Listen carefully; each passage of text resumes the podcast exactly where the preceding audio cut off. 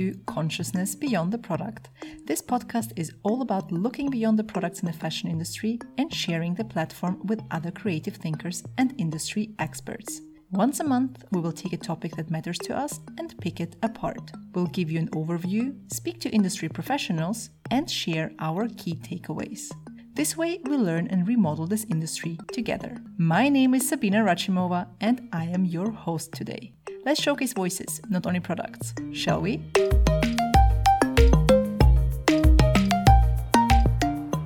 The topic of this episode is material innovation. How is material innovation changing the fashion industry? What are the biggest challenges when it comes to introducing new materials to a bigger audience? And what trends are there when it comes to innovative materials? These are some of the questions we'll try to answer today.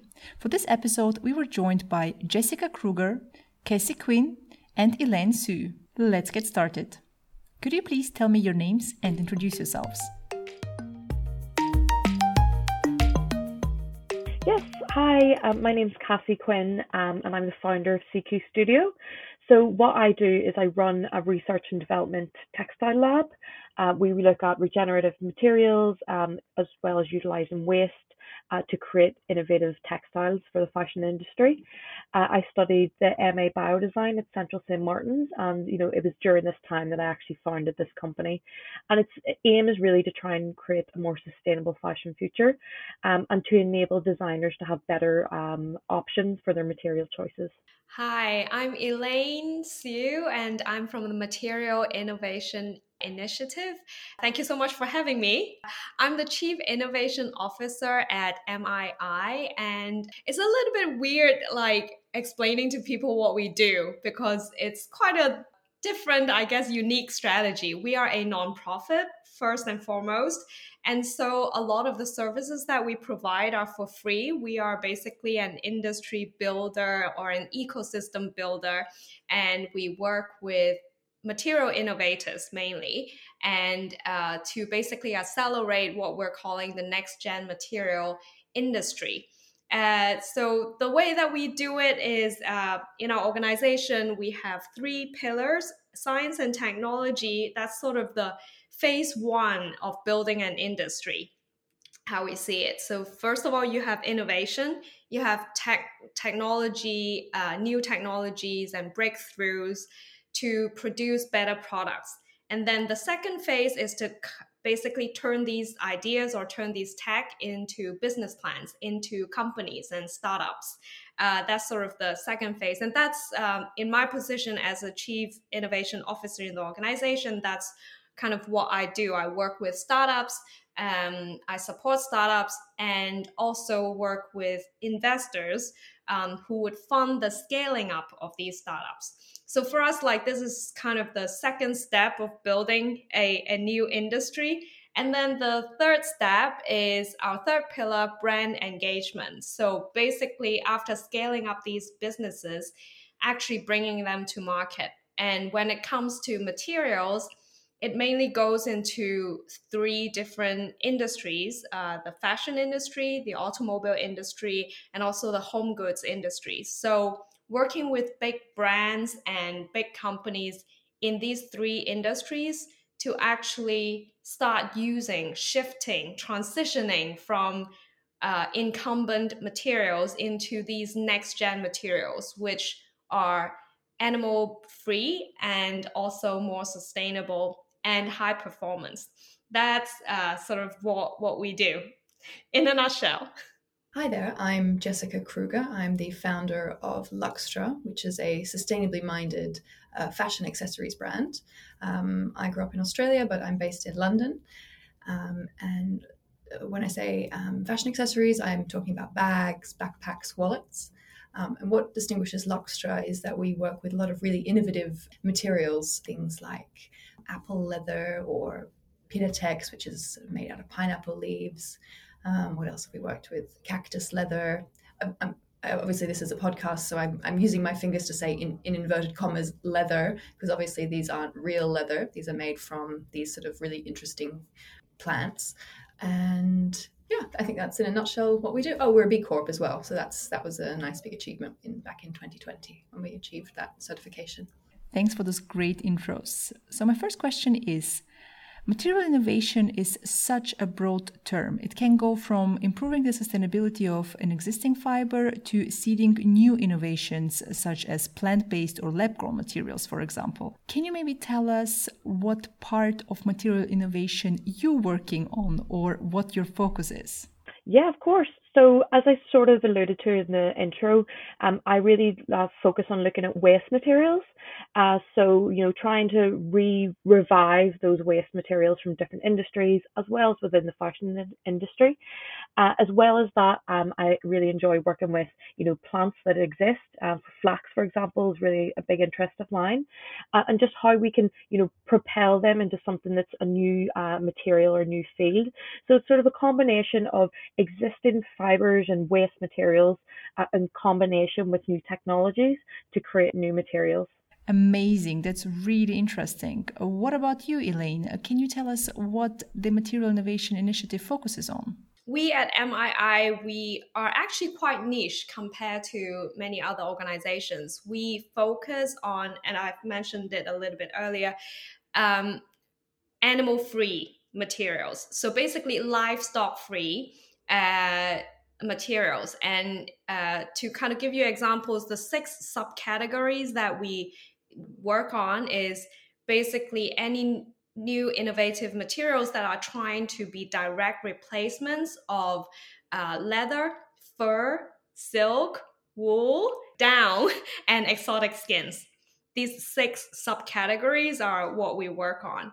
And that that's kind of an interesting scoping. Um, uh, but I, I've been enjoying actually working on a really niche scope actually because then you get to really dive deep and not get distracted because it's it's just such a huge area and everything basically um, affects everything. So of course like recycling of course like ma- many other aspects of how to make materials more sustainable. Um, we kind of uh, follow that or or um, we work with companies that that also work on those aspects but our main focus is really to replace those six subcategories that i mentioned. This is amazing. Jessica could you please elaborate a bit more on what field of material innovation you are working on with luxtra? Um, just to start off with i'm myself, Luxtra, we don't make any of these materials ourselves. We get a lot of emails like, can you please send us your material book? Can I buy the material from you?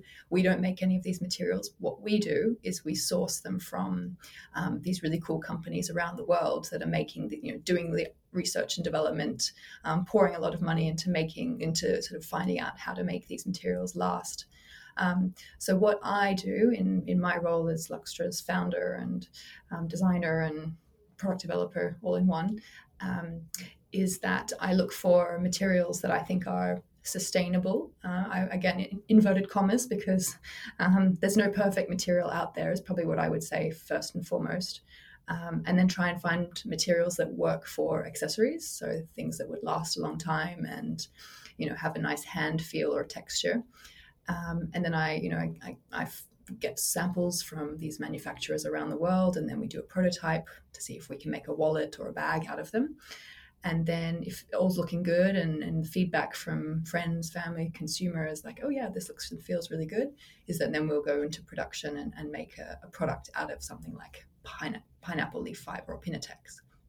So my role is is uh, keeping my eyes peeled, shall we say, in terms of looking for these what's what's the latest thing on the market because a lot of you know there's a lot of um, materials like you'll probably hear about mushrooms or mycelium. A lot of those products aren't yet available on the market to produce for, for brands to work with. Yes, they're avail- available to Stella McCartney, but probably not to a smaller brand like Luxtra. So it's trying to find what's what's available, what's sort of has the right price point, um, what what lasts longer, um, and what looks good as well. Because there's it's been a lot of um, uh, trial and error, shall we say. It's so important to hear you speak about the issue around availability. We do know that not all companies have the same access to material innovation, and quite often it will be the larger players in our industry who can participate in uh, lots of the innovative takes when it comes to material innovation. Cassie, I was actually quite excited to read about your biological alternative to sequins as well as your take on edible materials. I find it quite exciting, especially when it comes to fashion. You barely see that. Can you please tell us more about these projects? Yeah, of course. So the first one that you're referring to, the biological sequins, um, these were actually two different types of sequins that I created. There was one called accessories, uh, and it was looking at you know this excess waste from the textile dye industry and how we can really reutilize um, or utilize that water. Uh, it's really difficult to clean wastewater because you know the particles are suspended in that liquid, um, so it's really hard to remove that. Uh, I've done some research and found that you know using certain certain sources of food waste, you can actually remove that pigment uh, and then use that sludge material uh, that's created to make uh, sheets of plastic. Uh, and this then was transformed into embellishments and sequins that are then used for textiles. Uh, this process can also be used not needing to use any textile dye waste um, and simply using natural pigments. Uh, and this is great because, of course, uh, the idea of accessories is really a solution for now. So how can we clean the wastewater we have at the minute? Um, but then obviously we need to shift towards a natural dye only um, sources. The edible materials, um, this is actually a collaboration with PhD researcher Una O'Hagan, um, and it was really exciting. You know, her research was looking at you know these sort of speculative futures and you know what should we do with our waste? And wouldn't it be really interesting if we were the own composters of our waste? You know if we had to eat our clothes it would make you kind of think differently about what you were wearing on your body. Uh, and so a lot of the materials that i was working with you know are all food sources. Um so like you know some seaweeds and some you know food waste. It's technically all edible. And so we were working together um to create this sort of you know fun series uh, you know, just kind of speculating on what it would be like if we had to eat our materials. And she ate some of my samples, and she actually said they tasted nice. So it's uh, it's good to know that if if that future does come upon us, that at least it tastes good. Wow, all of this sounds super exciting, Cassie. So let's talk a little bit about the change that material innovation brings to the fashion industry. What do you think, Elaine? How would you say is material innovation changing the fashion industry? Yeah, I th- I think it is almost a chicken and egg issue here. It's um, it's that the fashion industry has been kind of waking up to this inevitable kind of sustainability crisis that's happening and um, because raw materials actually is i believe um, so we've talked we've talked to a lot of uh, brands and basically the feedback that we got is that two third of a brand's footprint actually comes from what kind of raw materials they're using.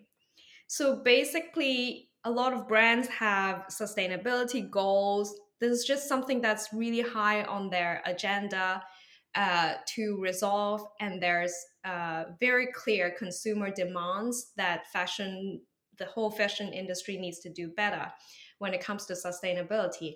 And when two thirds of the footprint actually comes from the choice of raw materials, it kind of really makes sense to get to the root of the problem and also to work on the most impactful uh, solution, uh, which is to really analyze how the choice of raw materials can be better in terms of creating the products that that would actually um, inspire the market because th- this is something that that um, is very core in our in our strategy which is that it's not just about uh, using new materials to to move the needle. Um, it's not enough to be sustainable. It's not enough to be um, innovative. is not enough to be uh, like this is the better choice. This is better for the planet.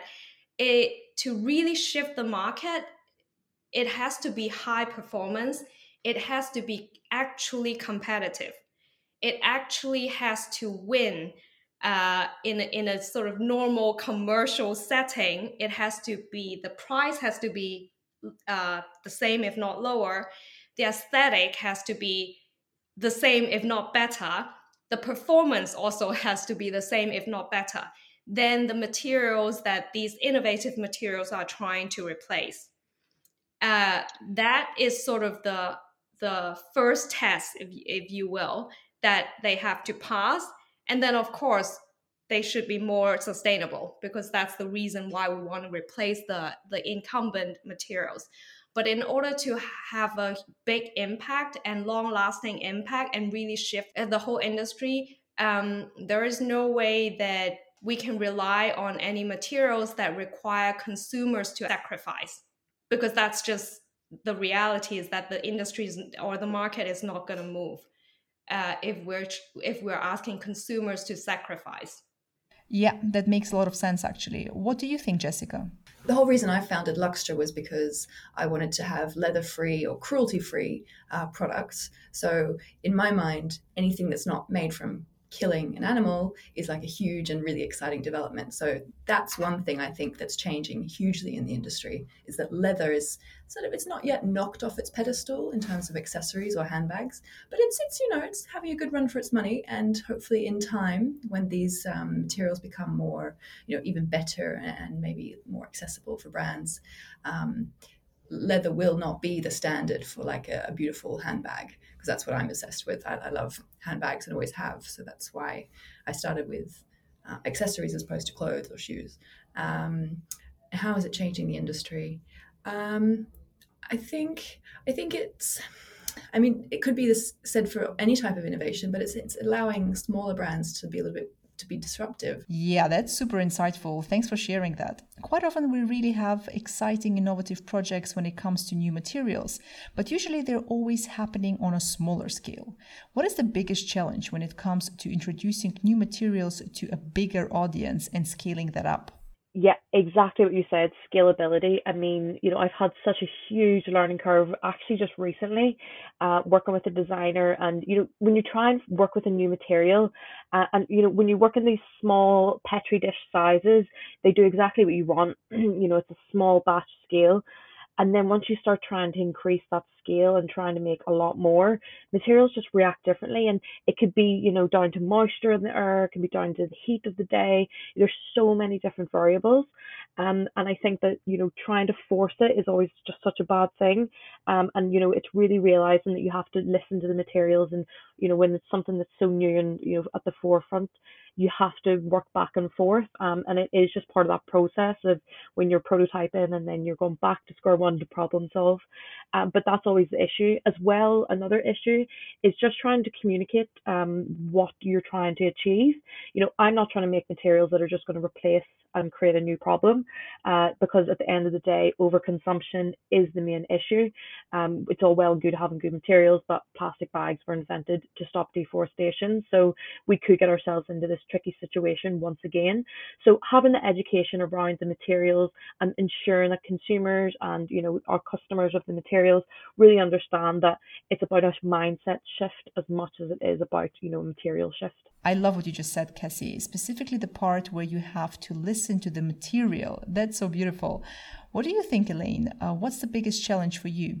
From our experience, it can be many different things. One is um, whether the technology is able to or easy to scale because something that works at a lab level um, might not work in a sort of big manufacturing level. So that is a hurdle from a technical point of view. There are other companies that a, a, lot of it is requiring a lot of funding or investment to actually really scale things up from a pilot scale kind of production to, as you said, like a, a mainstream industry style uh, scale kind of production. Um, so some of it is lack of funding or how to attract the right funding to scale things up. Um, a lot of kind of ha- so so it's, it's different for different kinds of materials different kind of companies But I think that is why we have the third pillar of what we call brand engagement, which is if you if material innovators engage with brands as early as possible, basically better if already at the R&D stage, a lot of the issues can hopefully be um, at least they, they would be aware of certain issues because brands would have their own specs brands have their own supply chain a lot of restrictions existing machineries that might not be able to work with these new materials existing staff existing craftsmen that might not be might not know how to work with these materials um, kind of working all these practicalities into uh, the material innovation process as early as possible.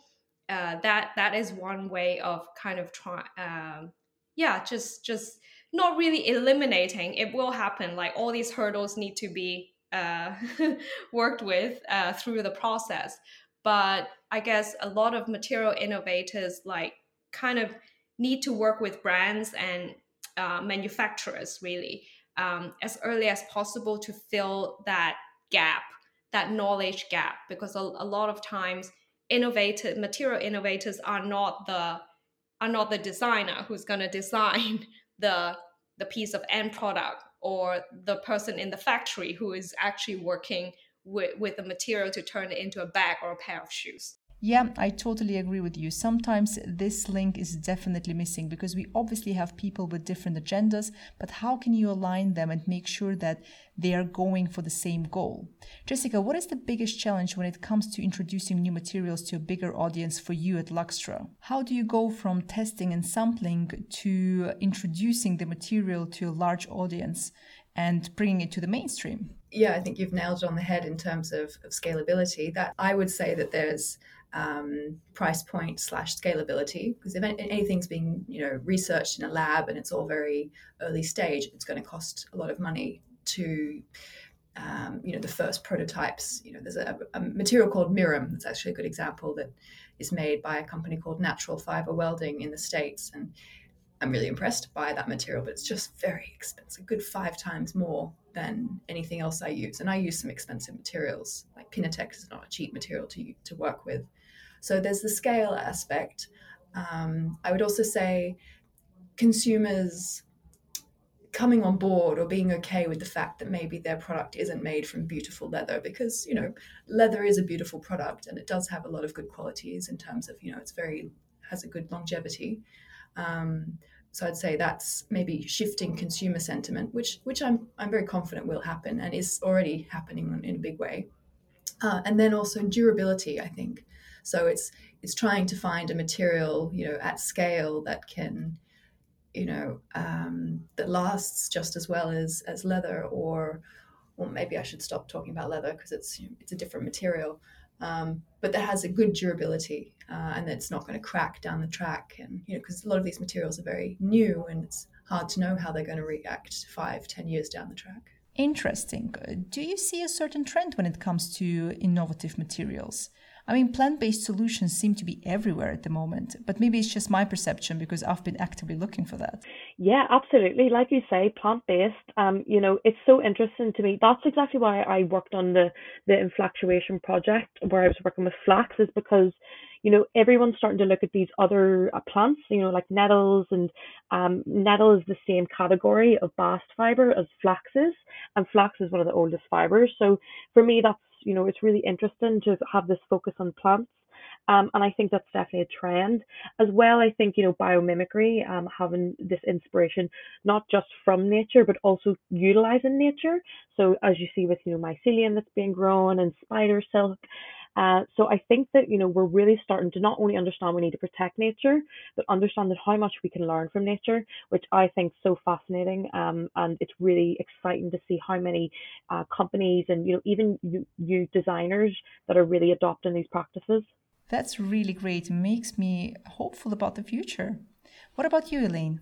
In terms of trends, I think we're we're seeing a lot of interesting things happening in the news like oh grape leather or you know all these different kind of plants right pineapple cactus all that Um, there are actually many different subcategories of what we would call these input, basically input into what's what's actually making used to make these these new materials.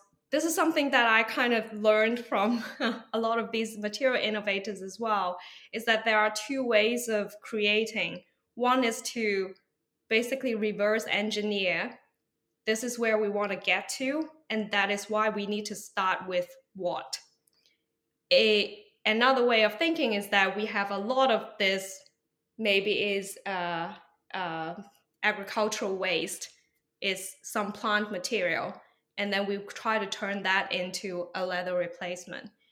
I think as the industry uh, the market everyone who's working in this nascent industry um, get more and more mature in the way that they're building this industry, building their knowledge around how to create new materials, we will see that kind of shift in mindset of really trying to aim high and create something that is super competitive, uh, very competitive with existing materials in the market. Yeah, and and maybe not starting from what what do we have in excess and that's not a good enough reason to start using something to create a new material yeah, that totally makes sense. Thanks for sharing that. Jessica, did you ever experience working with an innovative material, but then you ended up being disappointed by its promises? You did mention the price point, which I think is super important, but maybe sometimes your expectations, especially towards the durability, for example, or the quality overall, might not have been met. Definitely. I've had probably more more failures than I've had successes, if I'm honest, um, which is which is um, which makes me question what I'm doing sometimes, like, oh my gosh, this looks terrible. So I've been working and researching innovative materials since 2017 when I first started working on Luxtra.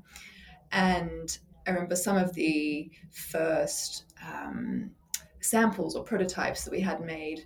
You know, I burst into tears when I saw them. I was like, "Oh my gosh, this looks terrible," um, and and that was, you know, with some of the materials that I still work with now, they've actually improved a lot. Um, and then some materials, one of them in particular was made out of mango. And the premise was that it didn't actually have any polyurethane, which is another big um, elephant in the room when you talk about um, uh, materials, uh, um, alternatives to leather, if you like. Um, but this mango material um, it looked really promising in the samples, but then when I started, I did a production run, so I made quite a few pieces of with this um, specific material, and it started cracking, and not just within you know within six months, it started cracking like as soon as you opened the flap of, of a wallet or something like that. So you know I had to pull all of these pieces back. Um, some had been sold, and then I just had you know I've still got I saw them this morning actually when I was looking for something, just these beautiful looking mango leather pieces, but just completely not up to standard, up to scratch.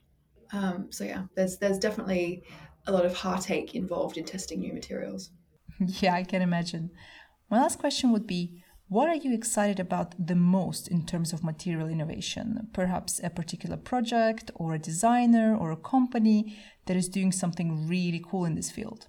I don't think there's a particular project or company per se, but for me, I'm really excited about um, seeing what the new batch of designers are going to do. You know, when I was studying my master's, you every single person on my course had such incredible ideas. And you know i think that a lot of people are really starting to understand this systems thinking and that it's not just about solving one problem at one part of the supply chain or you know one part of the process. It's about thinking about everything and how it's interconnected. Um but you know as someone who teaches in a college um, and you know runs workshops I love to see, you know, younger generation and how they are have such incredible ideas and it's about how we can help nurture those ideas to then make them a reality. But um I'm just hopeful in general that, you know, there's so much happening. There's so much incredible innovation and so many incredible ideas that, you know, I really do think that we're going to solve the problems that we're facing. Um, you know, there's so much intelligence out there that uh, I'm just I'm hopeful in general. I can't wait to see, you know, what the next big thing is going to be. I love that. And I totally agree with you, Cassie. I feel like the next generation doesn't even have to think outside the box because they hopefully won't be in a box at all. So it's not a problem they will have. What excites you the most, Elaine? There are many fields that, that really excite us. Uh, one of the fields, and personally as well, that excite me a lot is uh, cell based materials, cellular agriculture. So, what we are trying to do is to replace livestock based materials, um, which means the production method uh, requires a reliance on animal agriculture, which then brings in all the environmental issues, animal welfare issues, etc., etc. There is nothing wrong with an animal uh, material in and of itself. What has to be disrupted is the production process the production method. So I am very, very excited about cellular agriculture, which means it, it's it, when you're biomimicking something like leather, if you are starting with an animal cell and actually growing the leather using the actual animal cell, you probably can't get any closer to the real thing than that. So that that is what makes me most uh, excited. What excites me most about material innovation and the future of it is I'm going to get on my high horse again is that we'll finally get closer to a cruelty free world. Um, so it means fewer animals are being killed. And um, you know, hopefully, this the fashion system and, and you know other other industries that use these sort of leather-like alternatives um, won't be um, you know there'll be a much cleaner and kinder way of doing business. Yeah that's what excites me the most.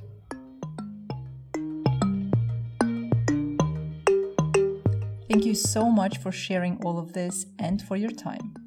So what did we learn today about material innovation Two thirds of a brand's footprint actually depend on what kind of raw materials they're using. Therefore, it really makes sense to invest into the most impactful solutions and to really analyze how the choice of raw materials can improve the product. New materials have to be high performance and competitive. And of course, the aesthetic has to be the same, if not better. Customers shouldn't have to choose between the aesthetic and the sustainable credentials of a material. Competitive pricing is also an important part that should be taken into account. Trends and research show that in the future, leather will not be the standard but will be actually replaced by a variety of different plant based materials. And last but not least, there's loads of challenges for small businesses wanting to incorporate better and more sustainable materials. They're usually costly and not easily accessible in lower quantities. We hope you enjoyed the episode and look forward to hearing your feedback. You can find out more about our guests in the show notes. To get in touch with us, head over to our Instagram sabina underscore com. That's S A B I N A underscore com.